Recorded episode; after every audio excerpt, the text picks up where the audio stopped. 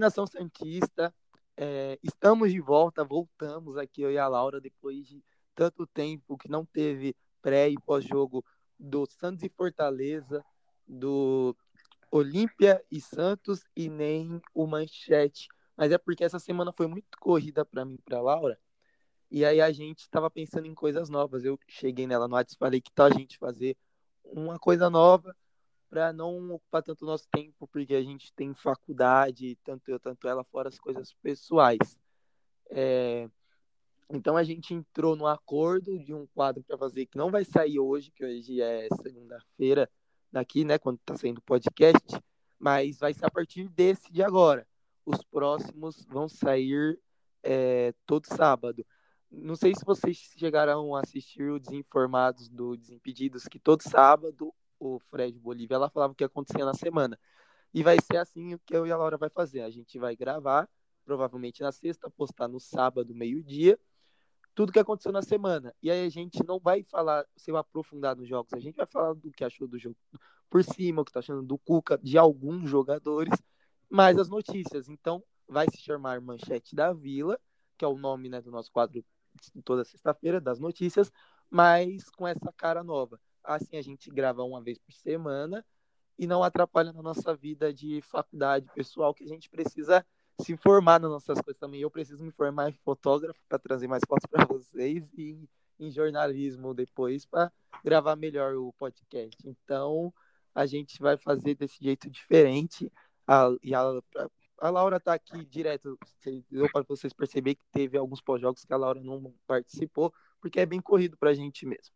Mas, então, tá. E aí, Laura, tudo bem com você? Como que você tá? Depois dessa semana aí que passou. Uma semana bem turbulenta, né? Tanto na, na, na vida, entre aspas, dos Santos, como na nossa, né? Como você falou, não deu pra gente gravar alguns pré e pós-jogos, né? Dos jogos anteriores a esse, mas agora que a gente tá com projetos novos aqui pro, pro podcast, espero que dê tudo certo e que vocês continuem acompanhando. Isso. E só para avisar, pessoal, é, não vai ser mesmo o esquema também do manchete. Eu vou estar tá com o Globo Esporte, alguns sites abertos, salvei outros aqui, porém eu não vou ficar falando as notícias. É, vai ser meio como se fosse uma mesa redonda, e eu e a Laura, vocês vão ver eu e a Laura conversando, tipo, como se fosse uma ligação, uma conversa de brother aqui mesmo, é, falando sobre o Santos. Ela lembra de uma coisa que aconteceu na semana, eu lembro de outra, a gente entra nesse assunto e vai assunto por assunto até meio que encerrar a semana, fala dos jogos que passou. A gente hoje vai falar né, da Libertadores, do jogo de hoje contra o Goiás em si. E vai ser, vai funcionando desse jeito, como se fosse uma mesa redonda, uma resenha aqui minha e da Laura. Aí, se vocês gostar, vocês mandam mensagem lá nas nossas redes sociais, que vai estar aqui na descrição é, no, do, da página também, ou comenta aqui. E vai ser assim, eu e a Laura conversando sobre o Santos, dando a nossa opinião. Se vocês quiserem, é, pode dar a opinião de vocês nos comentários também, discordar de alguma coisa. E vai ser desse jeito a partir de hoje, que vai ser segunda-feira, e vai ser todo sábado a partir do próximo. Isso mesmo. É, falando da semana, antes de falar, vamos falar dos jogos já, porque assim, essa semana no masculino, os dois jogos 3 a 2 a gente sofreu com os dois jogos de 3 a 2 é, o Santos deu. Sim, é verdade. Ele está susto na gente. Um viraram, tava, tava 1 a 0 virou e teve que virar. E hoje a gente já saiu uhum. perdendo, uhum. teve que virar e no final tomamos, tomamos um gol. Que assim, um eu, empate, né? Isso, e eu, fiquei, eu ia criticar o VAR demais aqui, só que o VAR acabou ajudando a gente no final, ajudando assim, entre aspas, porque ele fez o certo. Ainda é, vou manter minha exatamente. crítica no que a gente vai falar do meio do jogo. Mas, meu, Santos é assim, quem tem problema do coração e for Santista, essa semana eu passo muita raiva. Sim, da Libertadores foi a virada da virada, um sofrimento que, assim, a gente pensa que é desnecessário, né? Assim, não precisava ter passado por, por pelo sufoco que a gente passou tanto hoje como no jogo contra a Olímpia, né? Mas pelo menos o resultado foi positivo. Se tivesse sido negativo, já ia, né, tá um pouco assim, criticando um pouco, mas deu tudo certo. Eu acho que o Santos está 10 jogos invicto, né? E tá dando é certo. Ah, eu, se eu não me engano, são 10 já. Porque contra o Olímpia a gente estava sete jogos. Aí com o jogo contra o Olímpia ficou oito, né? Aí o outro nove, agora. Isso. Eu acho que é dez, mas se não for, é nove. É, eu, eu acho que é nove. É, vai ser o décimo contra o nosso rival, se Deus quiser. É... Contra o Corinthians, exatamente. Amém. O... o jogo que a gente não teve pós-jogo, que eu quero falar aqui também, que foi contra o Fortaleza, que foi um a um, é, eu acho que é por isso que a gente também tomou sustos nos outros jogos. É uma crítica que eu tenho pro Cuca, Sim. que no meu Twitter pessoal eu critico demais, que é insistir em coisas que ele pode mudar e melhorar e demorar nas substituições. É, contra o Fortaleza, vou dar um exemplo, vou focar na substituição. O Lucas Lourenço entra e o Santos criou umas três chances, só que ele colocou o cara faltando menos de 10 minutos. Por que ele não colocou antes? Meu, são cinco substituições. Se ele fazer essa substituição no intervalo, são cinco substituições em três paradas. Ele não ia gastar nem a parada dele. É uma substituição que a torcida do Santos não ia criticar ele de ter feito mesmo saindo o empate. Só que assim, saiu o empate, aí lá no final ele coloca. E outra, ele faz a primeira. O Lucas Lourenço não foi nem a primeira, ele faz a primeira depois dos 20 minutos quase 25. Então, tipo, é uma demora que não tem necessidade. Já na, na no jogo de quinta e no, contra o Goiás, o erro dele foi insistir no improvisação. Meu, se você tem um jogador, não precisa improvisar. É, na Libertadores, ele deu uma mesclada. Ele fez um esquema de três zagueiros, só que com um zagueiro ali até vai essa improvisação dele, ele mudou, né, a, a formação. Agora hoje, por exemplo, é, lateral direita, para mim, Matson tá jogando mais que o Pará. Mesmo o Pará tendo uma boa partida hoje, ele continua com o Pará. Na zaga, falaram que não joga os dois juntos, o, o Luan Pérez e o Alex, porque os dois são canhotos, e isso atrapalha né? a saída de bola. Sim. Então ele colocou o Alisson. É, assim, hum. eu. Tá, atrapalha, é, atrapalha a saída de bola. Mas não tem outro zagueiro de origem. O Wagner não é destro, eu não sei, tá, pessoal? Mas se for, ele já mostrou pra gente que ele é um bom zagueiro. É um jogo contra o Goiás, o Lanterna. Pô, que o próximo jogo é clássico. Colocar, então, tipo, colocava o menino hoje, o Wagner, não custava nada, deixar o Wagner e o Luan Pérez. É, e o, sobre o Alisson, dele tá sendo improvisado, para mim parece que o Cuca, se um dia o João Paulo machucar, vai pôr o Alisson lá, ele quer pôr o Alisson de qualquer jeito no time. Para mim, o Alisson é o primeiro volante. O Pituca tá bem de primeiro volante? Ótimo, então o Alisson é o reserva. Ele é o reserva do Pituca. No jogo que precisar, nós precisar retrancar, recuar o time na Libertadores, o Alisson entra. Eu não tô criticando o Alisson em si, mas o Pituca é melhor que ele como primeiro volante. E ele não é zagueiro. No nosso primeiro gol, o cara tá atrás dele, passou na frente, fez o gol, gol o primeiro gol que a gente tomou. E o outro, né, que ele insiste bastante, não, para mim o Arthur Gomes tá jogando bem, viu, pessoal, nos últimos jogos, mas ele não é meia. Hoje ele seria o substituto do do do Soteudo na ponta esquerda. E o meio, você colocaria um meio, pode ser o Gia Mota, só coloca um meio. Eu prefiro o Lucas Lourenço mas coloca o meia. Tipo, o meia pronto. Eu acho que o Cook inventa demais e isso tá fazendo a gente perder dois pontos, que como a gente não tá perdendo, né? A gente tá empatando, a gente perdeu muitos dois pontos é, com essa teimosia do Cuca. Sim, é, antes eu até falava, né? É, eu falava para você, falava que nos podcasts que o Cuca estava sendo corajoso em algumas situações, mas ultimamente, nesses últimos jogos aí, principalmente os jogos dos empates, né? o Guga está sendo bem teimoso em ele insiste em colocar alguns jogadores fora de posição, principalmente que a gente, o torcedor conhece, né? Aí, por exemplo, coloca o Jobson na zaga. O Jobson não é zagueiro, o Arthur Gomes no meio de campo, o Arthur Gomes não é meio de campo. E aí uhum. fica insistindo nessa situação, mesmo que, que nem você falou, o Arthur Gomes não está jogando mal, né? O Jobson, inclusive, jogou muito bem hoje, mas, assim, não é a posição original dos jogadores. Isso pode ocasionar alguma situação um pouco negativa para o Santos, como aconteceu nos outros jogos, esses principalmente que a gente empatou, né? Porque erros dos jogadores estão fora de sua posição. Eu estava conversando com meu tio essa semana. O Santos era para ser líder disparado. Se tivesse ganhado jogos que empatou. E aí eu não tô falando. E não é jogos absurdos, não, pessoal. São jogos que realmente era pro Santos ganhar. Falando assim, ah, se tivesse ganhado. Realmente, se, se já foi, não tem como. Mas é muito vacilo.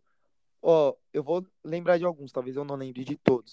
Santos e Red Bull Bragantino. Tava 1 a 0 o Santos tomou um empate no final, numa bola parada lá no escanteio que o Santos toma direto. Pegou o rebote o Claudinho e fez o gol. É... Santos e Botafogo. O Santos foi melhor que o Botafogo, muito. Errou muito o gol. Era mais dois pontos, só aí já são quatro. Hoje, o Santos tem 20 pontos, né?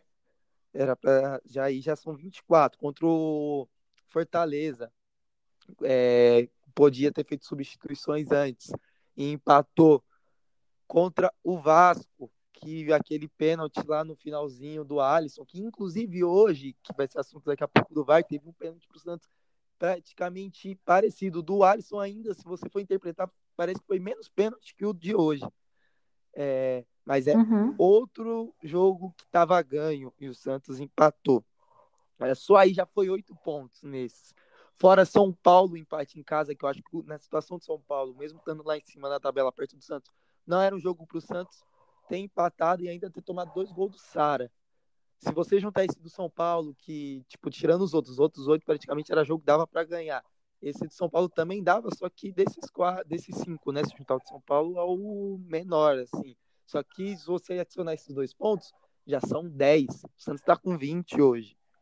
Eu não tô falando, tipo, ah, o Santos e Inter. O Santos e Inter, normal, perdeu 2 a 0 Ali não tinha nem como falar, deu pro Santos ganhar. Agora, esses outros jogos, não é nem que o Santos deu para ganhar, o Santos deixou a vitória embora. É, ou deixou de fazer os gols, como foi contra o Botafogo. Então, o time que era para estar tá lutando lá para cair, igual a mídia falava, é o time que perdeu a oportunidade de ser líder junto com o Atlético Mineiro, de estar lá junto, brigando os dois, é, sozinho. O, e o Santos ganhou do próprio Atlético Mineiro de 3 a 1 com a zaga reserva. Então, mas para mim, o culpado dessas coisas são a teimosia do Cuca de demora e de improvisar muito o jogador.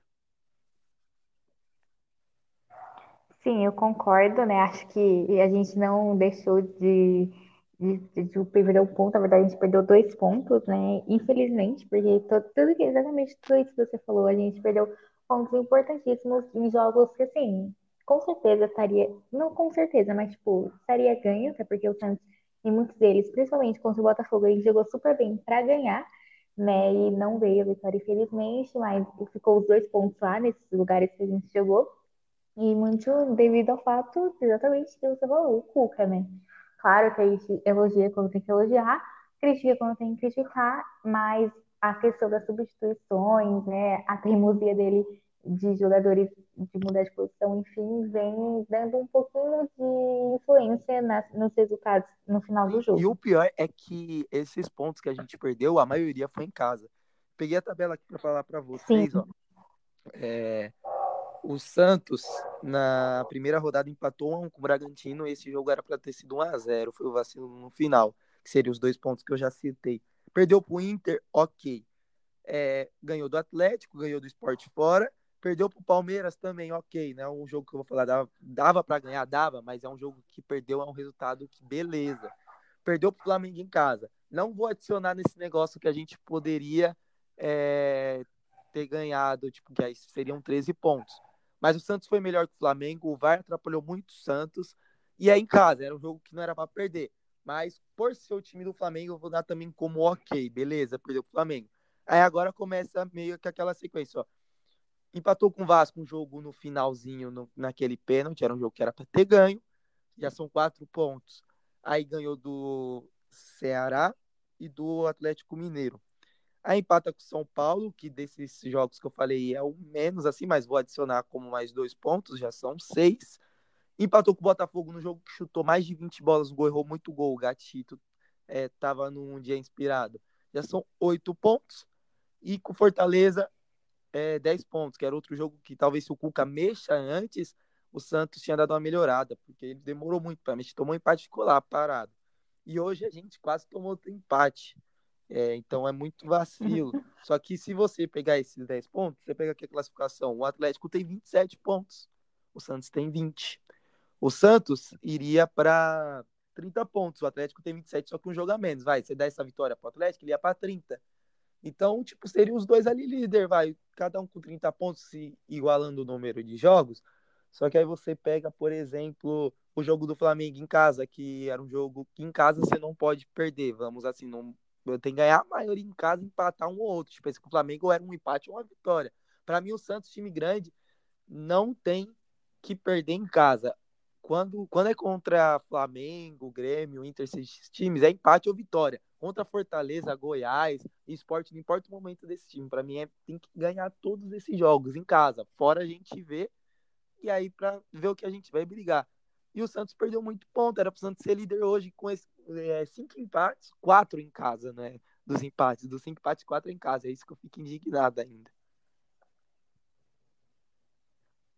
Sim, isso reflete bastante nos números, né, nas estatísticas, que esse ano o aproveitamento do Santos na Vila tá bem complicado, diferente dos outros Sim. anos, né, que assim, a gente perdia um jogo no ano, aí tinha um time que tava, sei lá, sete anos sem ganhar do Santos, alguns continuam esse tabu, mas esse ano o aproveitamento do Santos está muito abaixo na Vila, o que é, assim, uma grande surpresa, porque geralmente o Santos vai mal fora de casa, não é, mal dentro de casa. Esse ano você tá bem fora de casa e tá mal na vila, né? Então, é, difícil. Porque fora ganhamos do esporte, do, do Ceará, do Goiás, é, e perdemos pro Palmeiras e pro Inter, que são derrotas normais, né? Digamos assim.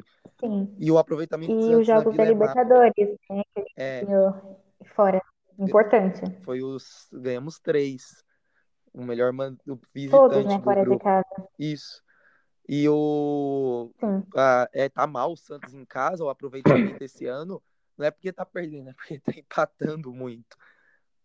Exatamente. E isso, né, é complicado às vezes. Ano passado o Santos ganhou muitos, muitos jogos na Vila, os que, por exemplo, é, a gente olhava e falava, não, o Santos vai ganhar, Goiás, sei lá, Fortaleza, quer dizer, Fortaleza não, vamos esquecer é, Goiás ganhou, enfim. Uhum. Só que esse ano, e tava, eu ia falar no começo do podcast, estava 3x1 hoje, né? Ai, mas ainda bem que ficou 3x2, né? Porque assim, eu não, 3x3 é um trauma para mim. Acho que para todo torcedor cientista, inclusive. Sim. Imagina, hoje podia tava 3x1 e tomar um empate. Mas assim, dos jogos em si, o Santos está de parabéns pelas duas vitórias, porque você viu que não faltou é, vontade no time. Quando tava perdendo do Olímpia, foi lá e virou. Quando tava com um a menos, com o jogo empatado, foi lá, fez dois, aí quando fez três já tinha sido expulso o cara do esporte. E aí o Vitor Andrade, lei do ex, né? Fez um gol e quase fez o outro. De novo. Tomando lei do ex. Ai, Ainda bem que o Derlis não jogou. Famosa lei do ex, né? Nossa, sim, com certeza. E fazer um adendo, né? Tipo, o trabalho, o conjunto do trabalho do Cuca, assim, dentro de campo, todo o elenco do Santos que tá, é muito unido, né? Os jogadores mais novos, Sim. os jogadores mais velhos, são todo mundo unido, todo mundo tá sempre se apoiando, se ajudando, um dando apoio pro outro. E isso é bem legal, porque de tantos problemas internos que o Santos está tendo desde o começo do ano, saída do Gesualdo, entrada do Cuca, problema de pagamento de dívida na FIFA, continua ainda, né? Que a gente não pagou, e o Santos está conseguindo, assim, se manter onde sempre deve, deve estar, né, com certeza, mas está conseguindo se manter num, num, alto nível, mesmo com tanta turbulência, né, e contrariando o que uhum. muita gente falou, né, porque é, era nessa situação, nenhum time, eu acredito que quase nenhum time conseguiria, né, estar nesse mesmo nível que o Santos está, porque assim, vamos combinar, a gente foi bem na Libertadores, estamos num nível assim do brasileiro, porque muita gente acreditaria que a gente estaria brigando assim para não cair. Claro que ainda não cedo, entre aspas, mas estamos está mostrando outra cara, né? E isso a gente deve principalmente ao, ao Cuca, né?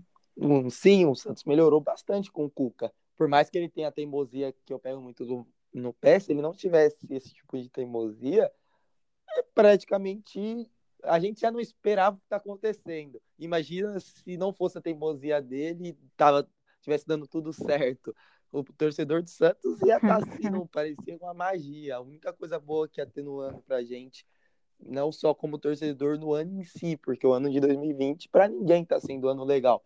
Então, tipo, o torcedor do Santos Exatamente. já tá assim, tipo, no mundo mágico, se o Santos tivesse, é, com, igual eu falei, com os 30 pontos, porque perdeu os 10.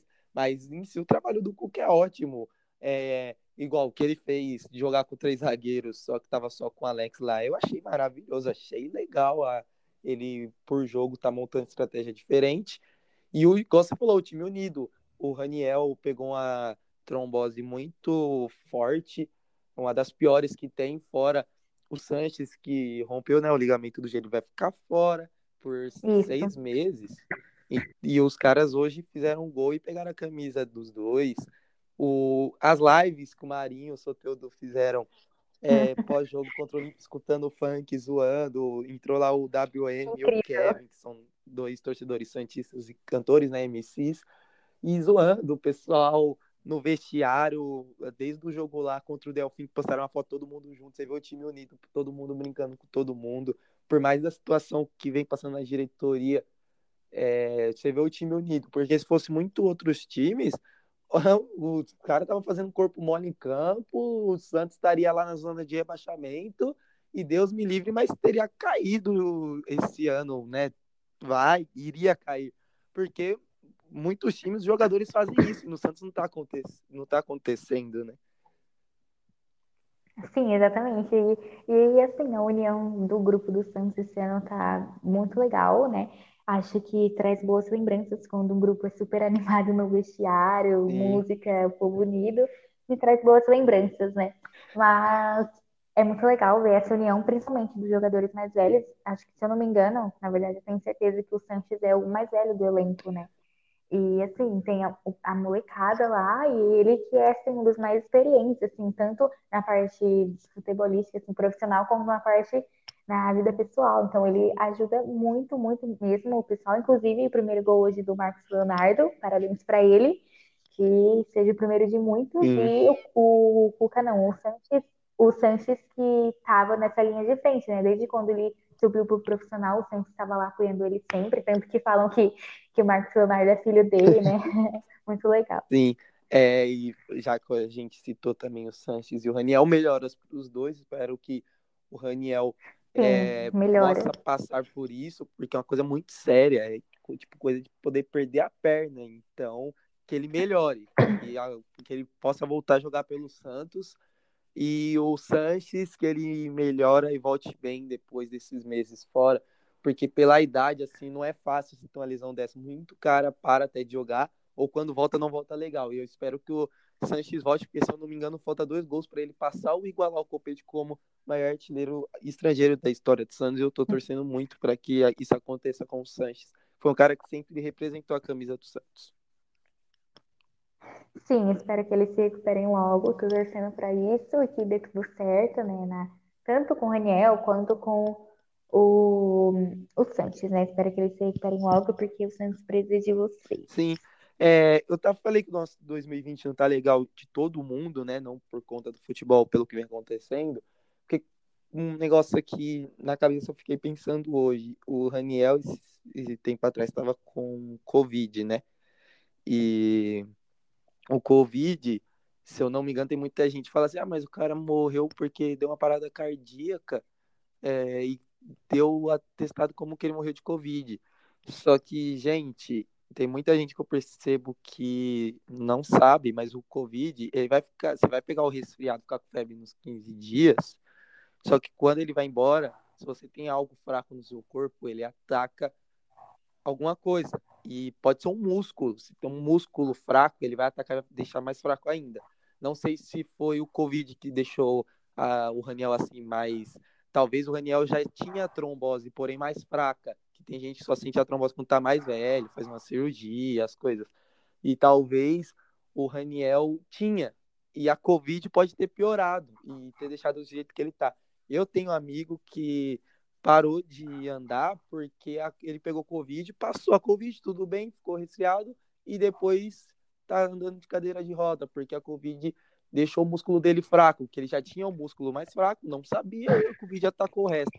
Então, a pessoa que morreu por parada cardíaca, alguma, algo do tipo, é porque, às vezes, uma semana antes estava com Covid, a Covid atacou o problema que ele tinha no coração, além de te dar o resfriado e tudo. Então, tipo, eu, para mim, eu sou saudável. Só que eu não sei se eu pegar Covid tem alguma coisa no meu corpo que eu não descobri ela possa atacar e deixar pior.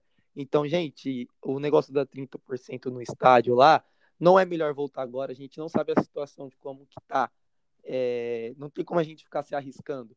Se realmente foi a Covid que aumentou o problema do Raniel, olha o que ele pode perder a perna. E, tipo, dentro das hipóteses, é melhor do que perder a vida. E tem muita gente perdendo a vida, mais de 100 mil mortes. Então, gente, não precisa de torcida agora. Dá para levar até fevereiro assim. Depois, na próxima temporada, ver o que vai acontecer. E, tipo, a todo mundo aí, tá escutando aqui, tomar cuidado, porque é sério. É, vou assistir jogo, reúne com os amigos, não precisa, tipo, se reunir com, fazer festa, que às vezes tem pessoa que você não sabe não onde que tava, que você não conhece, se juntar, faz o for possível, sabe? Tipo, faz o básico. Você quer se divertir alguma vez?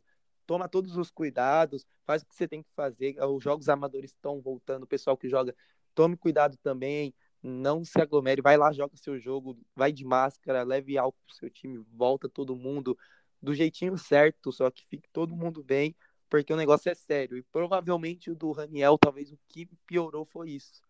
E ele tava com Covid. Então eu espero que ele melhore e que ninguém é, passe por isso, que vocês tomem cuidado. Sim, exatamente, tomar cuidado, né? Sério, não, a gente não está falando de duas, três, cinco mortes, que é também muita coisa e é muito triste. São mais de 100 mil mortos já e a pandemia ainda está aí, né? Então tem que tomar cuidado. Acho que a questão da torcida não é necessária nesse momento. Sei que todo mundo que vai para estádio está com saudade de ter aquela energia, sabe? O calor humano, do, todo mundo se abraçando quando faz gol, enfim. Mas não é o momento. Acho que tem, o ano já está acabando praticamente, então tem como segurar até fevereiro pelo menos e, e a gente vê o, outros países que já voltaram com a torcida, só que no Brasil não é o momento. tipo, não é um assunto muito de futebol é nem do Santos aqui, mas é bom, tipo, lembrar, porque é, aconteceu com o nosso jogador, pode ter sido isso. É igual eu falei, eu não quero testar para ver se tem alguma coisa. Eu não sei se eu tenho uma trombose também. Se eu tenho e sou novo, não descobri ainda, e a Covid faz eu descobrir. Se eu tenho um músculo Sim. igual um amigo meu, mais frágil.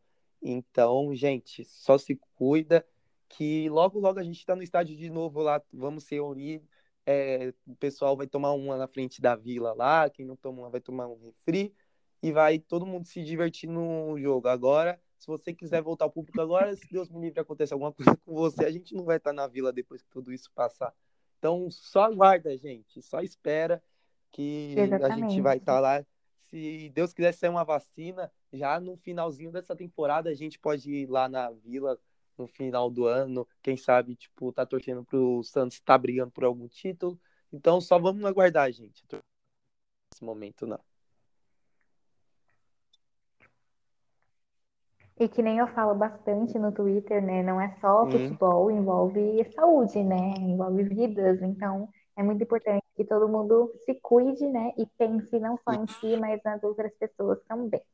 E boa recuperação para o Reniel Isso. novamente. É, como a gente já falou, Laura, bastante dos jogos aqui, é, outro assunto dessa semana do Santos que foi bem comentado é que aconteceu a troca, né, da a troca da presidência, não, assim, o Pérez foi afastado e aí assume o Orlando Rolo, que, se eu não me engano, estava um ano sem aparecer lá no Santos, né, por conta do, dos problemas que ele tinha com o Pérez. Uhum. Aí hoje ele, depois da vitória, na fotinha, ele todo, todo lá na foto, né? E aí eu acompanhei alguns tweets, né, de alguns santistas, né? Falando, ah, aqui até agora o, o Elando tá ok, uhum. porque ele apareceu em uma foto e parece que ele tá correndo atrás dessa questão, né, das dívidas. Eu Sim. só acredito vendo, né, porque cansei de ilusões. E falando, falando da, dessa troca, assim, né, o Pérez foi afastado, como todo mundo acompanhou essa semana, né?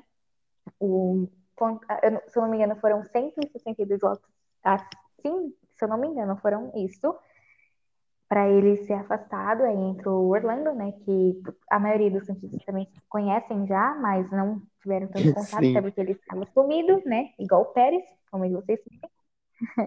e é isso, né? Espero que pelo menos as, eu não, a questão das dívidas, na verdade, não, não, não acho, eu tenho certeza que devem ser pagas, porque Sim, senão é, acho que sobre complica, o Orlando né? Rolo, assim, eu não sou um apoiador dele.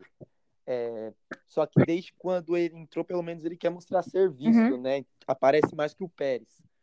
É, se eu não me engano, ele conversou com o Oswaldo de Oliveira para renegociar a dívida, né? Que tem com o Oswaldo de Oliveira. Então, tipo, ele tá se mexendo. Isso. Ele falou sobre. Chegou para o Santos, né? O dinheiro do Poroso que foi vendido pro, lá para Portugal, acho que Vitória, foi Vitória de Guimarães, eu acho. E esse dinheiro é 4 milhões e é 4 milhões. Se você juntar a dívida do, do Hamburgo com a do Atlético Nacional, é mais 4 milhões a do Atlético. 4 milhões é um pouquinho, dá 31 milhões juntando as duas. Provavelmente esse dinheiro vai para pagar essas duas junto. Tipo, descontar e provavelmente desconta só a parte do Atlético. O que fica do Hamburgo, o Santos tá, tipo. Eu vi notícias que eu não sei se é verdade, que o Orlando Rolo, junto com o Marcelo Teixeira, queria pedir um, um empréstimo para o Banco Americano é, de para pagar essa dívida do Hamburgo e parcelar em, nos 300 e poucas vezes, de 100 mil é, reais. Não sei se é verdade, tá, gente? Eu só li. E assim, se isso, e se for verdade acontecer isso, eu acho que seria a demonstração assim de de, de, de, um Santista que, assim, a maior demonstração de um, que um Santista faria desde quando o Santos foi criado. Mas aí também você fala, você acha que o cara vai fazer isso de graça? Depois ele vai querer partes de algum jogador, é, né? Mais pra frente, uma estrela. Tipo, esse cara vai ser vendido caro. Vou pegar uma parte que eu recupero o meu dinheiro e ainda saio ganhando. Não sei. Mas no momento que o Santos está, se acontecer, pra gente vai ser maravilhoso. E, e, também tem a outra coisa que pode pagar é a vinda do Veríssimo. Antes de dar minha opinião, eu queria que você desse a sua opinião sobre a vinda do Veríssimo. Então, acho que a gente chegou a conversar sobre, né? Sim, eu postei no é, Twitter. A vinda do, do Veríssimo. Sim, então, eu, assim, minha opinião, é, assim, assim como eu, acho que a maioria dos cientistas, assim, já considero o Lucas Veríssimo um ídolo no Santos, né? Criado na nossa base, mas um jogador que é muito bom, principalmente na sua posição, né? Como zagueiro. Ele é um dos melhores, assim, do país, se não o melhor. E isso não é de hoje, já faz pelo menos umas três, quatro temporadas que ele tá em alto nível. E em alto nível mesmo, não só porque uhum. eu sou muito fã dele e eu sou cientista, ele realmente está em alto nível. É, eu acho que se tiver uma proposta ao tamanho do Lucas Veríssimo, ele esteja uma proposta valorizada, porque é o que ele merece, eu acho que o Santos deveria vender ele sim, claro, contando que ele queira sair do Santos, porque também tem esse detalhe, é, tem sim. questão dos empresários e tudo mais, mas sempre fica é, no final para o jogador escolher o que ele quer, se ele quer ficar no Santos, se ele quer sair do Santos, enfim.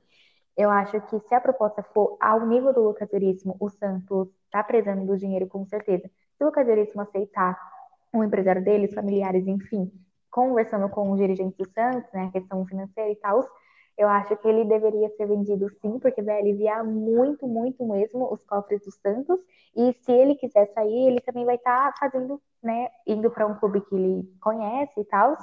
E ele vai estar tá indo para um lugar assim, tipo, ele vai, eu acho que ele vai ser mais bem pago e tal, mas vai ajudar o Santos e também vai ajudar ele. Mas eu só venderia, né, se ele quisesse sair do Santos, senão eu deixaria ele aqui e tentaria outros meios, né? Mas eu, eu acredito que o Santos deveria vender ele. Sim. É... E agora fala né? Pode falar. Pode falar a sua opinião sobre esse, essa situação veríssima, né? Tá bom. É, Veri... Vou falar o que eu postei no Twitter e o que eu falei para você o Santos uhum. é, vendeu o Veríssimo, tipo, acho ele um baita de um zagueiro, eu gosto demais. Mas para mim seria uma venda que dá para aceitar, porque assim, vou falar de duas propostas, uma eu aceitaria, outra não. Uma é do Braga de 4 milhões, o Santos só tem 80% do Veríssimo, 4 milhões de euros, tá, pessoal? É, e o, pegando, Santos pegando 8, 80%, não paga a dívida. Agora, 6 milhões de euros, que dá por volta de 39 milhões de, é, de reais, já o Santos já consegue pagar a dívida do Hamburgo. E outra, é 6 milhões pro Roma, 4 milhões do Braga. O Roma é maior que o Braga. O Roma tá mais nas cabeças do campeonato nacional dele do que o Braga. O Roma chega em Champions. E a idade também. O Lucas Veríssimo é novo, só que, assim, ele não é novo igual muito cara. Assim, tem muito cara que sai daqui, zagueiro, atacante, sai com 20 anos, 21. Com 23 ele é vendido. Ele ainda tá valorizando. Agora o Lucas Veríssimo tem 25. É, o aniversário do Veríssimo foi em julho. Ano que vem ele vai fazer 26, 27. Quando tá chegando perto do 30, você já muito cara começa a desvalorizar. Tanto que o Marinho tem por volta dessa idade, tem gente que uhum. acha que ele é velho para estar na seleção. Então eu acho que você vendendo o Veríssimo agora, você paga a sua dívida se vender para o Roma por 6 milhões de euros. Você paga a dívida, você não perde pontos e é uma posição que tem como você suplir com um cara novo que você também mais para frente vai vender. Ele saindo, pode entrar o Wagner Leonardo, o Derek, você vai registrar o Laércio, então você continua com o mesmo tanto de zagueiro, porque pagando a dívida você volta a registrar jogador. Então você registra o Laércio, não sei como que ele é, ele pode ser um, um baita de zagueiro, a gente não sabe, porque foi a pedido do Cuca. Você vai ter o Derek, Wagner Leonardo, o próprio Luiz Felipe é... e o Alex, fora o Luan Pérez, são seis zagueiros. E são nomes bons, não são nomes ruins. Igual eu falei, se você vende solteiro para pagar a dívida, o quem é o reserva? O Thailson Arthur Gomes. Eu prefiro perder hoje o Lucas Lourenço, por mais que ele seja um baita de um zagueiro, do que perder em uma posição que a gente é meio carente. Então eu vejo com bons olhos, porque você vai dar a chance para alguém que é novo, os meninos que são bem mais novos que o que o Lucas que o Lucas Veríssimo, o o Veríssimo pode ir lá na Europa daqui dois anos de Roma ser vendido para o Real Madrid, a gente ganha mais porcentagem de dinheiro em cima. Então eu não vejo assim a venda do Lucas Veríssimo ser ruim não, tipo, é uma boa venda assim pro Santos hoje, porque o Santos paga, tem boas peças da base e reservas ali, pode lucrar no futuro e não vai mudar tanta coisa. A gente já jogou dois jogos sem o Veríssimo, e é o, sem os, a zaga titular. E o time ganhou os dois jogos sem a, zaga, sem a zaga titular. É, que nem você falou, né? A gente tem zagueiros muito bons, né? Que estão em formação ainda, porque são novos, né? O Derek, o Wagner Leonardo, o Alex Nascimento, fora o Luiz Felipe, mas. E tem o Luan Pérez também, só que o Luan Pérez, Sim. se eu não me engano, o contrato dele vai até o final desse ano, né? Então ele não é do Santos, ele está emprestado. Eu também gosto bastante do Luan Pérez, né? Só que como ele não é do Santos, tem toda essa questão burocrática, documento, enfim. Então acho que, como eu falei, né? Se o Cadeirito quiser sair, eu acho que seria uma venda muito importante e necessária para o Santos, porque tem, que nem você falou e, falou perfeitamente bem essa questão da idade dele, de valorização no mercado e tudo mais. Ele ainda é novo, mas com o tempo, alguns clubes vão perdendo o interesse nesses jogadores que já tem, sei lá, 27, 28 anos e preferem optar por jogadores mais novos, né? Uhum. Até, inclusive, os do Santos que tem 17, 18 anos, né? Então, acho que se o Lucas Veríssimo aceitar, eu acho que ele já pode ser vendido. Vou sentir falta, mas é o Santos acima de tudo. Sim, para o Lucas Veríssimo seria ruim. Vou dar um exemplo aqui. É, o Luan Pérez vai embora. E o Alex Nascimento começa a jogar, já claro que ele é canhoto, né? Vai, ele e o Veríssimo. O uhum. Veríssimo uhum. não sai, Santos arruma um jeito de pagar a dívida e o e começa a jogar. O Alex, ele é mais novo que o Veríssimo. Aí o Veríssimo ficou no Santos. A idade aumentou, que ele tem 25. O mercado depois dos 25 provavelmente é mercado chinês e árabe. E o mais novo, os europeus, pô, é bom. Vou pegar é, os europeus vai desistir do, do Veríssimo. O mercado dele vai ser só mercado de futebol tipo baixo, não vai chegar a seleção para ele, provavelmente, se ele for para esse outro tipo de futebol. E o, e o mais novo vai conseguir subir, vai, né, vai chegar para é, a Europa. Então é ruim até pro Veríssimo o Santos segurar muito ele. É, se ele fosse um zagueiro de 20 anos, dava para dar uma segurar. Pô, 20 anos, pelo menos igual ele tá com 25 agora, até 25 tem mercado na Europa. Uhum. O time europeu não quer contratar jogador mais velho. O time europeu, ele quer pegar os mais novos e formar e ganhar dinheiro mais para frente, vai indo, é assim que vai o time europeu. É, até deles mesmo, muito time europeu grande não compra um jogador que tá mais velho. É, exemplo, Robin, Ribeirinho, esses caras saiu do Bayern, não foi para time grande, foi os times menores que pegam esses caras. Os times grandes lá que é a promessa dos outros times. Então eles apostam muito em promessas. E o Lucas Veríssimo, é, ano que vem vai estar mais próximo dos 30 do que do 20. Então, para ele, pô, pela Roma ser um time grande, pra, seria bom para ele também sair agora. Sim, exatamente. Concordo plenamente. E é isso, Lucas Veríssimo. Alô, Lucas Veríssimo, se você estiver escutando, é isso, viu? o Alex tem 21 anos só. O Alex é de 99. O Derek tem 18. Então, quem que você acha que o, a Roma vai preferir daqui dois, três anos? O, o, o Derek com 20, o Alex com 23, 24 ou Veríssimo com 28? Preferiu os, Exatamente, os outros né? dois, entendeu? Então. então é isso. Se, né, eu acho que a venda deveria acontecer sim. Mas isso não depende da gente, é. né? Depende, né? De outros fatores. Mas é isso, essa é a nossa opinião. Se você discorda, deixe lá nos comentários, né? No YouTube ou na caixinha de. Ou em algum, na caixinha, tanto na caixinha de perguntas do Insta, vocês podem responder os stories também. E deixem a opinião de vocês que a gente vai ler tudo. Isso. É, a caixinha vai voltar, tá, gente? Quando vou lá por volta de quarta-feira, eu coloco uma caixinha pra gente gravar na sexta. Aí, como a gente não vai falar jogo em si, você pode fazer pergunta de qualquer coisa do Santos que você queira saber que você viu na, até quarta, quinta-feira ali. E eu queria comentar também a questão do, do audiovisual do Santos, porque eu fico impressionada toda vez que sai um vídeo no YouTube, alguma coisa no Twitter, no Instagram do Santos, as redes sociais do Santos estão assim, o estagiário do Santos, as pessoas que trabalham né, com essa questão do marketing digital, com tudo isso, a questão da mídia social do Santos, eu estão de parabéns, a equipe toda, porque é o seu. Não, na verdade, eu não acho que é um, um dos melhores, é o melhor do país. O Santos investe muito nas redes sociais, principalmente no Twitter, Instagram e YouTube. A gente está crescendo cada vez mais, né? O número de seguidor, de interação, e tá muito legal, muita criatividade, e tá de parabéns a equipe da, da mídia social do Santos. Sim.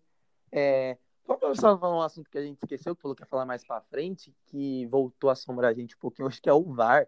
É, que a gente ficou tanto tempo sem falar do VAR que parecia repetitivo antes, que a gente deixou passar batido, falando que ia falar e não falamos. É, o, aquele pênalti lá, para mim foi pênalti claro, porque deram pro Santos e tinha que dar pro Santos também. Qual que é a interpretação que esses caras usam? O, cada juiz usa uma interpretação diferente e aí fica difícil para quem é, tá então, eu acho que. Uhum. Eu acho que o VAR sentiu nossa falta. porque não é possível, né? É... Um lance do, do pênalti foi bem parecido com o pênalti do Alisson contra o Palmeiras, contra o. aquele pênalti contra o, o Vasco, o Vasco também, a favor, no caso, contra não, a favor. É... Eu fiquei assim, tipo, qual é o critério, né, que os árbitros estão usando? Porque, e é sempre contra o Santos, como você pode perceber, né? Mais uma vez, a gente foi assaltado e é por isso que muitas vezes não tem um árbitro brasileiro representando o Brasil em uma Copa do Mundo, em uma Copa América. Por quê? Porque eles não estão preparados, que nem a gente sempre está falando aqui nos podcasts. Não é a ferramenta em si, são as pessoas, as pessoas, os árbitros, né, que estão despreparados para usar esse tipo de tecnologia. Sim, aí em seguida teve aquela expulsão lá, que também nada a ver. Do Arthur Gomes. É amarelo. Assim, é, eu fico.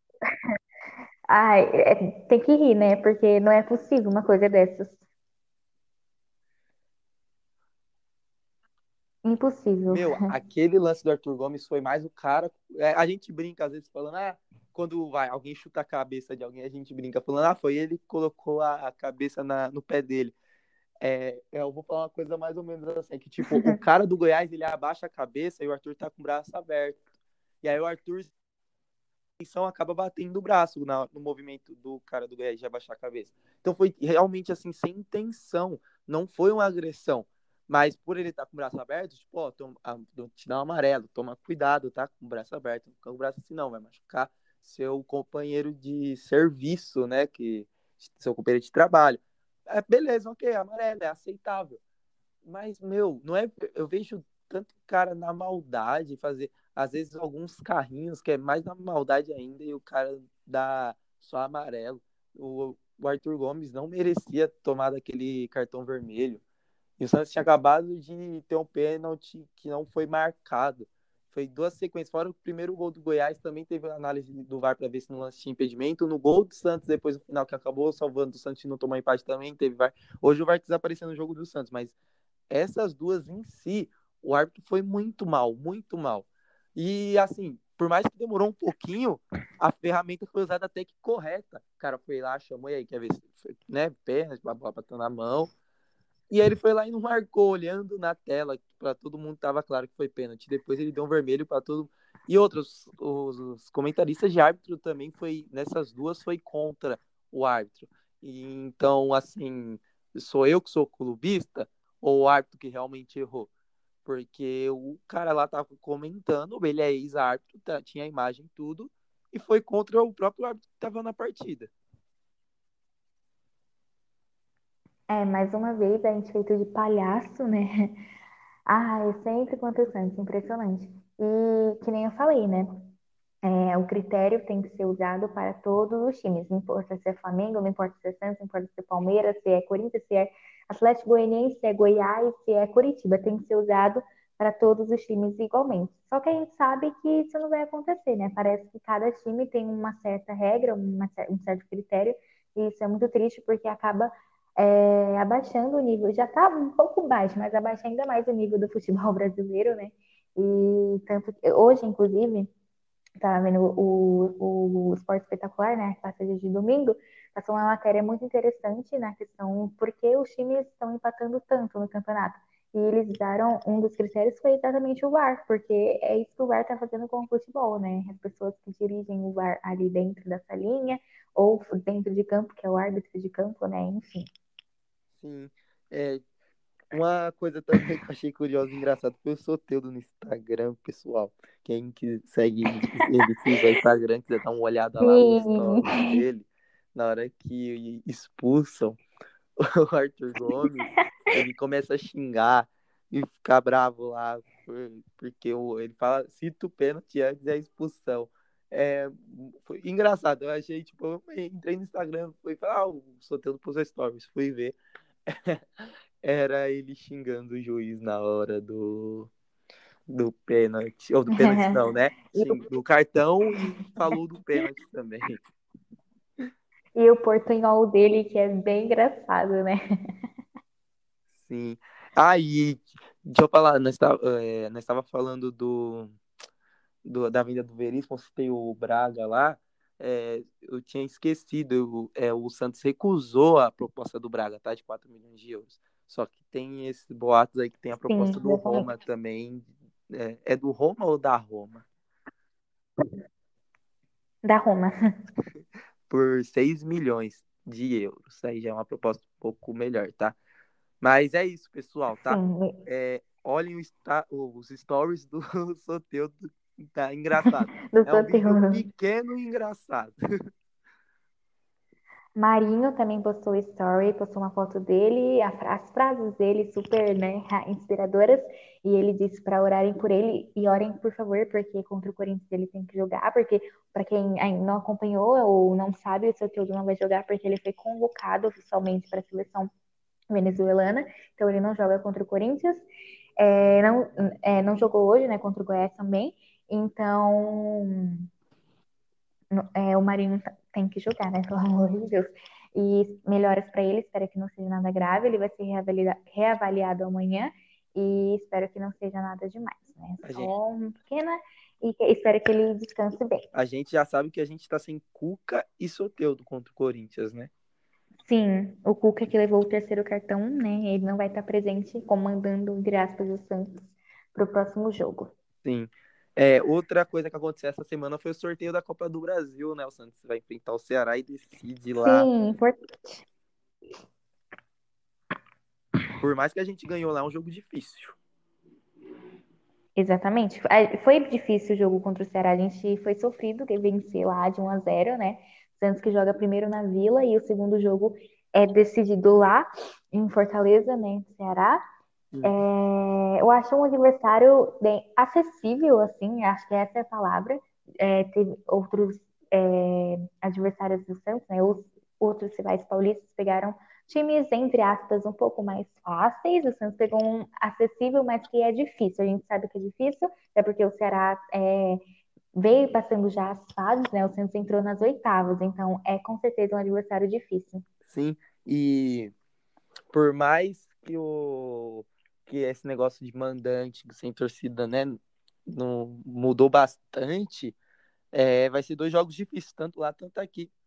É, então eu espero que o Santos, pelo menos, o aproveitamento do Santos fora é melhor. É mais fácil falar que o Santos vai empatar na Vila e ganhar lá de 1x0 e passar de fase. Verdade. Mas, é, inclusive, foi o primeiro clube a ser sorteado, né? Foi a gente, olha só. Quase nunca acontece isso. Uhum. Mas eu acho que é um adversário acessível, dá sim para ganhar, né? É, espero que a gente ganhe, né? E porque passar de fase na Copa do Brasil é muito importante, ainda mais para um clube que está endividado, né? Ter um dinheirinho assim já é bom demais. Se passar é, essa fase contra o Goiás já é um dinheiro bom, que ajuda bastante. Então, eu falei até esses dias o meu pai, pai, a gente está pensando em pagar as dívidas, a gente não quer nem título. Se a gente ganhar a Copa do Brasil, não é nem o título, é o dinheiro mesmo. Sim. E é, deixa eu falar uma coisa que eu falei num manchete esse tempo. Lembra do estádio da W Torre, o projeto? Sim. Então, saiu, né, o vídeo, você chegou a ver? Sim. Então, é, esse projeto, gente, é um dos mais realistas, assim, para o Santos ter um estádio. Os projetos que vocês viram antigo tinham que destruir casa em volta, acabar com ruas, e isso ia ser bem difícil ali na vila. Esse, a W Torre fez o projeto totalmente só com o terreno, com o terreno da vila. O CEO é, da, de construtora é, explicou o projeto depois que saiu o vídeo, né? E falou que é uma verdade, não é só um vídeo. Eu torço muito para sair. Tem gente que fala assim: ah, deixa a vila lá e faz em outro terreno, faz na capital. Ó, oh, falar assim, fazer na capital para mim é minha escolha, tá, gente? Não sei a de vocês. É a pior que tem a cap... igual eu falei aquele dia lá pra Laura, você chega na capital, você vai no metrô, tem vídeo do Corinthians, você sai no outro metrô, tem vídeo do São Paulo. Você não vai achar um do Santos, mas porque a cidade é dele, eles são de São Paulo. O Santos é do Santos, você vai em Santos, tem um peixe lá na entrada, tem a, agora a camisa do Pelé, tem o Pelé em outro lugar, tem um banner do Santos ali, porque a cidade é nossa, então eu apoio fazer lá. Se faz em outro terreno ou não, Aí vai de quem né, tem a preferência. Assim, eu gostaria que fizesse no lugar da Vila. Por mais que a Vila seja histórica tudo, se você for ver, o Santos, os seus grandes títulos foram fora da Vila. A Vila tem a história dos grandes craques ter pisado lá. E não vai ter deixado de pisar. Vai continuar tendo um gramado, a Vila Belmiro. É, o estádio, pelo que eu vi pela W Torre, vai continuar se chamando Estádio Urbano Caldeira. Só vai ser moderno vai ter, né, o o projeto, aqueles andares embaixo com 900 vagas de carro, para quem às vezes tem que deixar o carro longe e não consegue lá, vai ter bastante lojas. O pessoal ficou brincando, falando, ah, para que uma é, ciclofaixa lá para andar de bicicleta no estádio? O cara vai andar de bicicleta e assistir o jogo. É que assim, tem um projeto para o Santos também ganhar fora de jogo, dias fora. O memorial vai ficar aberto, vai ter bastante lojas lá dentro tanto de deliveries e vender é, roupas do Santos. Então o pessoal vai poder visitar o memorial. Exemplo, tem um Mac lá dentro, vai poder ir no Mac, vai poder dar uma volta de bicicleta. Não sei se você vai ter que levar a sua, vai ter uma lá, né? Mas vai poder correr, fazer um exercício. Então vai meio que virar um parque ali para o pessoal. O estádio é coberto, com bastante. Eu gostei, assim. E o esquema da W Torre é um dos que eu mais gosto. É aquela que, tipo, é, o cara que tá tendo estádio, você praticamente tem custo zero, assim. Em, é, porque o cara vai construir estádio para você e faz um acordo, falando, ó, em 30 anos eu quero fazer show aqui. É, da renda do show você ganha 5%. E o, você fica com jogos. Então, vai levar o show lá para a Baixada, que normalmente não tem shows grandes na Baixada. renda de show é caríssima.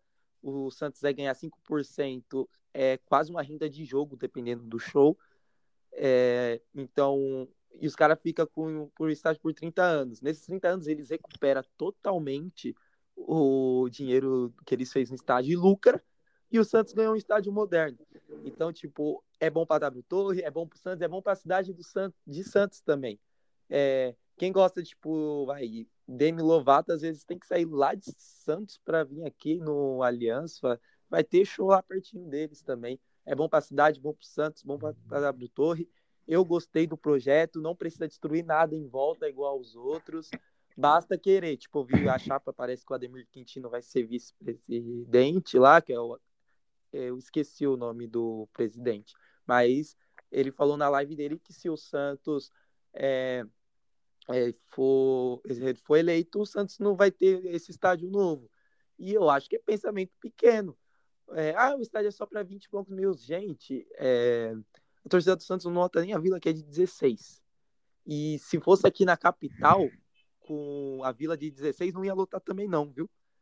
É, a torcida do Santos é bem preguiçosa, assim, para ir pro estádio. Porém, eu acho que estádio novo chama público. Então, acho que daria um ano lotado, assim. Então, daria dinheiro, montava time, e depois time bom também mantém público. Então, basta a torcida também ser paciente, começar a apoiar mais. É lógico que o preço do ingresso vai aumentar um pouco, você não quer é, ter conforto e pagar 30 reais no ingresso, né? É, você que ter conforto, vai ser um pouco mais caro. Só não pode ser absurdo. É, que vai aumentar, vai ser é, óbvio, assim. Mas eu gostei do projeto em si, espero que saia. É, só esse negócio que o Ademir falou aí eu já não gostei. E outra, eu vi vídeo do Ademir falando que ele apoia que o Santos venha para São Paulo. E eu já e eu sou totalmente contra o Santos ir para São Paulo. Eu apoio o Santos em fazer alguns jogos aqui. Como se construir um estádio, eu tenho certeza que vai ficar dois, três anos aí jogando no Pacaembu, no ABC, no interior, vai ficar fazendo jogos em outros locais. Sim, eu, eu concordo plenamente com tudo que você falou. Acho que sim, né? A gente tem que modernizar a Vila Belmiro.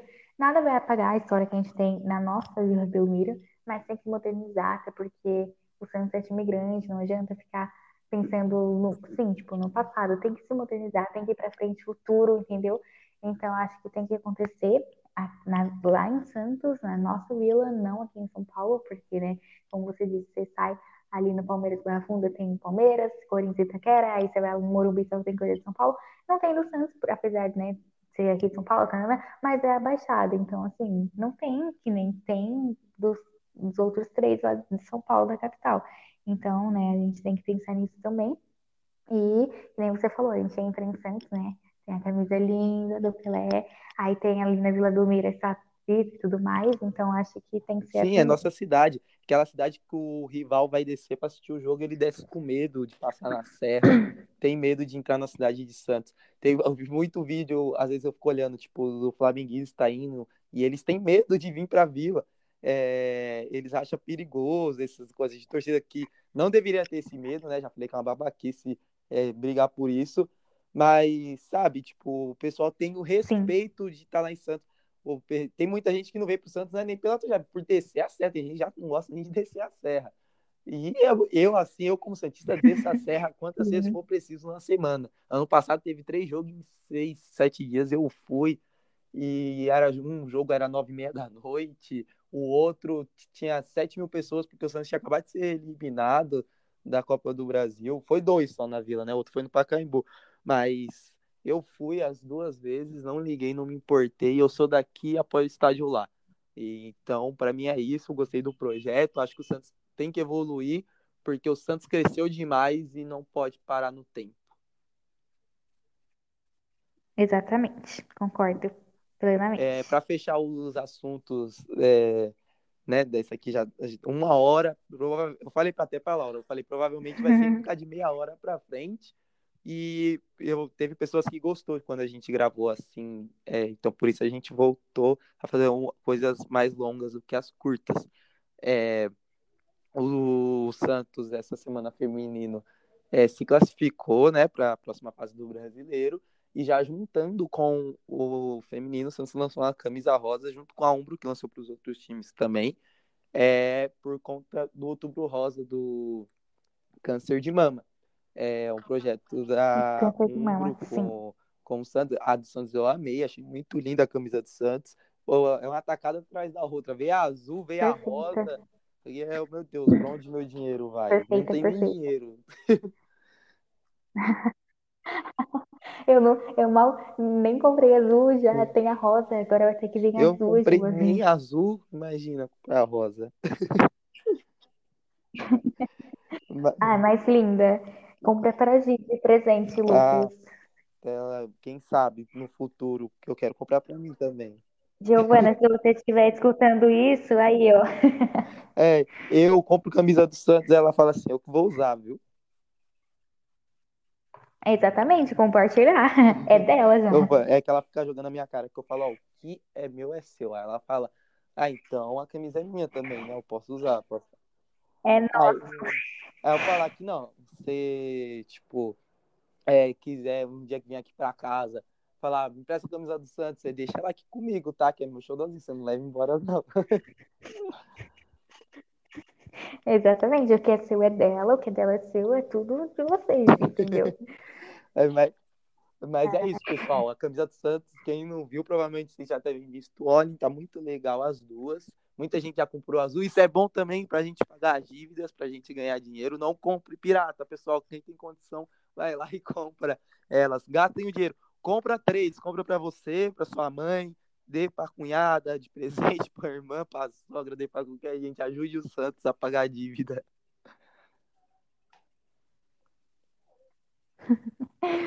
Ai, realmente, vamos fazer vaquinha, pessoal.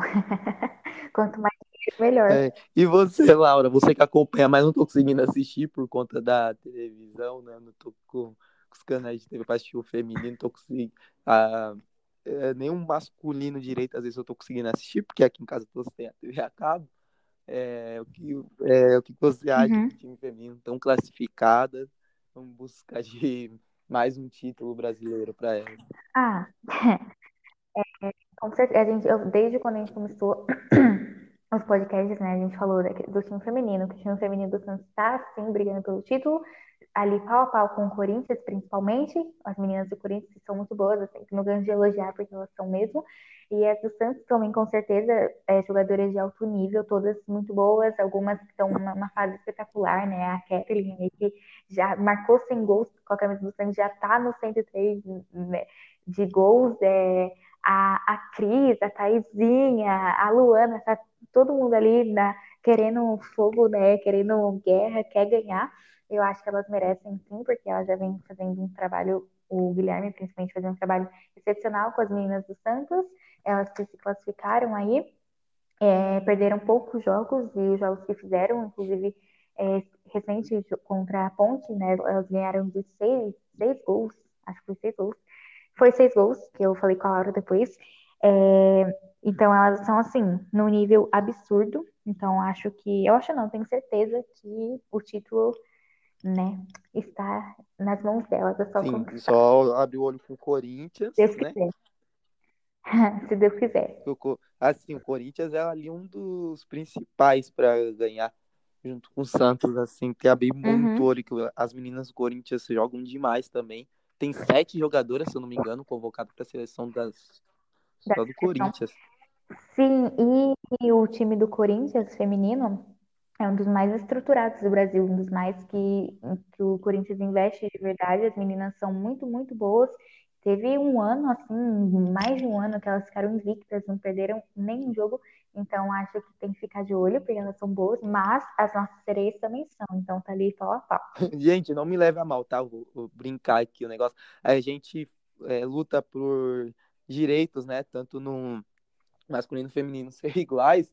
E a gente porque dá na cara que o masculino, né, tem bem mais estrutura do que o feminino. O jogo foi Santos e Inter, que a iluminação era ridícula, que teve eh, esses dias. Então dá para perceber que a, né, bem mais a estrutura do masculino é bem maior e que não deveria ser. No Corinthians parece que está sendo ao contrário, né? Então, da estrutura é das mulheres. Exatamente. É assim, eu tô brincando, mas pra zoar o masculino deles, tá? Porque o time do Corinthians tá mal e é nosso próximo adversário. Continue assim. Que permaneça assim, não vejo problemas, né? Que triste a situação Sim. do meu rival, espero que continue. Exatamente.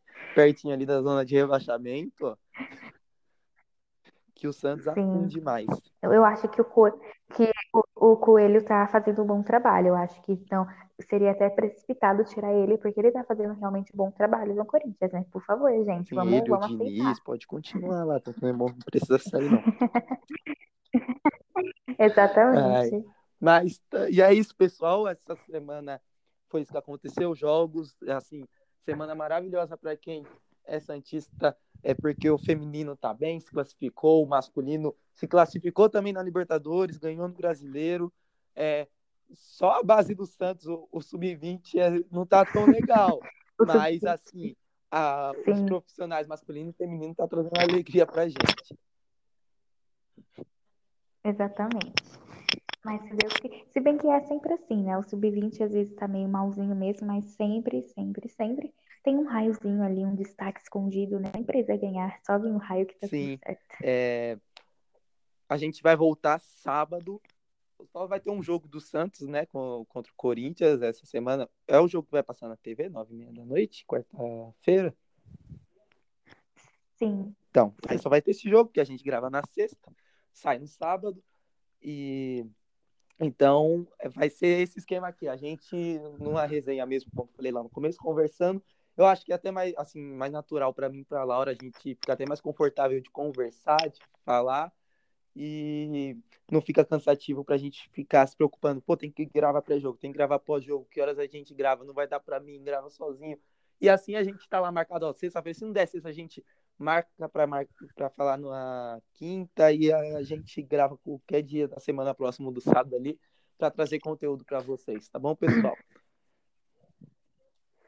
É isso, pessoal. Muito obrigada por estarem escutando novamente, acompanhando a gente sempre.